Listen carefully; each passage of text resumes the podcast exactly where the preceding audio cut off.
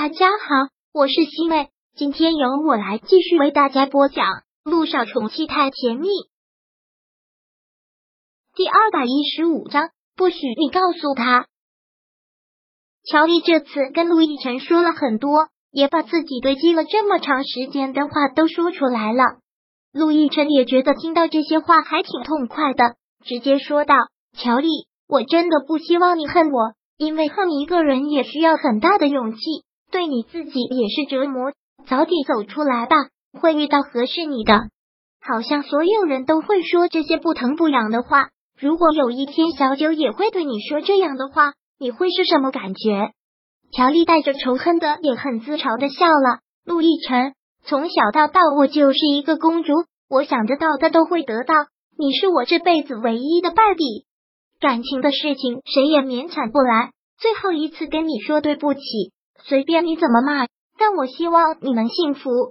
乔丽不再说话了，转身缓缓的走开了，但嘴里却咀嚼着一种叫仇恨的东西。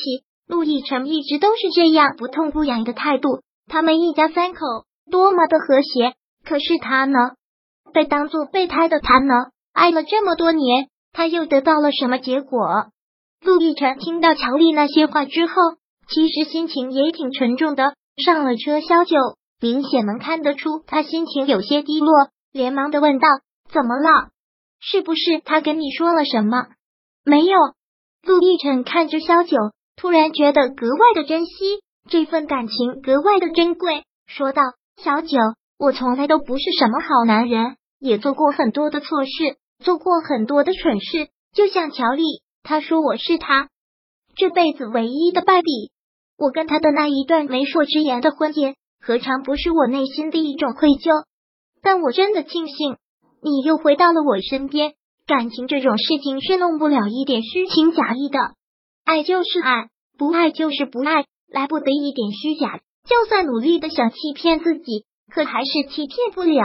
都已经这么多年了，小九，不要再离开我了。自从上次他被传的艾滋，他去找他那时候，他很低落之外。这几天从来都没有见他这样的情绪，小九也觉得很心疼。好了，已经是这样了，造化弄人，不要想太多了。只要我们一家三口平安幸福的在一起，就是老天爷给我们最大的恩赐了。好，对了，一会别忘了给一鸣再打个电话。如果他一早就走了的话，这会儿应该下飞机了。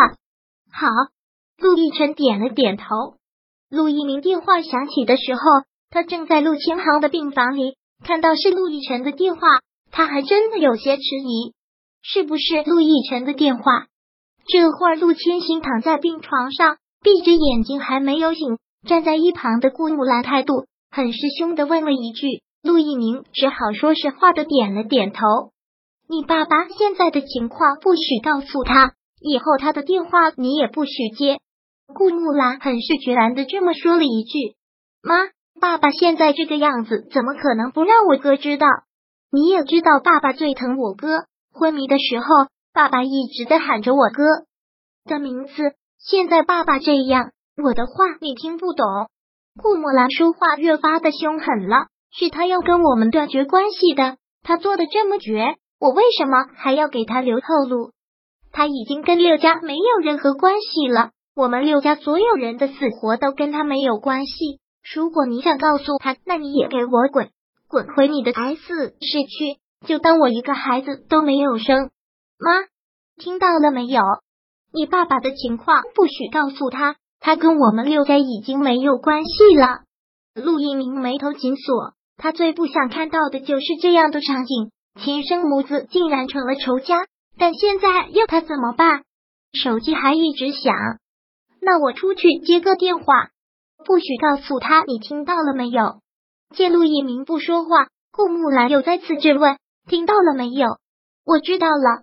陆一鸣很烦躁的这么说了一句，然后走出了病房，接起了电话。哥，陆一鸣接起电话，感觉说话都有些不自然，毕竟心情很不好，因为刚赶到医院，听医生说的，陆千行的情况不是很乐观。再加上他本身就是个医生，看到那些检查报告，他比任何人都清楚目前陆千行的身体状况。说句不好听的，就是凶多吉少。我今天去光明医院做复查了，听他们说你回来市了，怎么了？是不是六家出了什么事？杜一鸣真的很想把陆千行的真实情况告诉他，但他真的不敢。如果告诉了他，他来了顾木兰又要发火。现在陆千行的身体本来就不好，万一再一个着急上火，没有陆家能出什么事儿？我这边正好有点事，跟一个教授讨论一些学术问题。本来他是要去光明医院的，但日程安排的紧，过不去了。那好学的我也就只能千里迢迢的飞过来了。陆一鸣这个话觉得说的还算是自然，希望陆亦辰不会起什么疑心吧。他也不怎么会说谎，真的没什么事儿。一鸣，你可不许瞒着我。当然不会啊，我们两兄弟。我怎么可能会对你说谎？好了，哥，那没有事情，我就先去忙了。那个教授时间贵如油，晚上还赶着要走呢。好，那我就不耽误你忙正事了。还有爸爸那里，你多上点心。他身体不好，心脏病那可不是小问题，二十四小时都不能离人的。我是医生，我比你清楚。你把心放在肚子里就好了。好了，哥，先这样了。我要去忙了。陆一鸣放下了电话，不由得拧紧眉头，长长的叹了口气，平复下心情，又推门回了病房。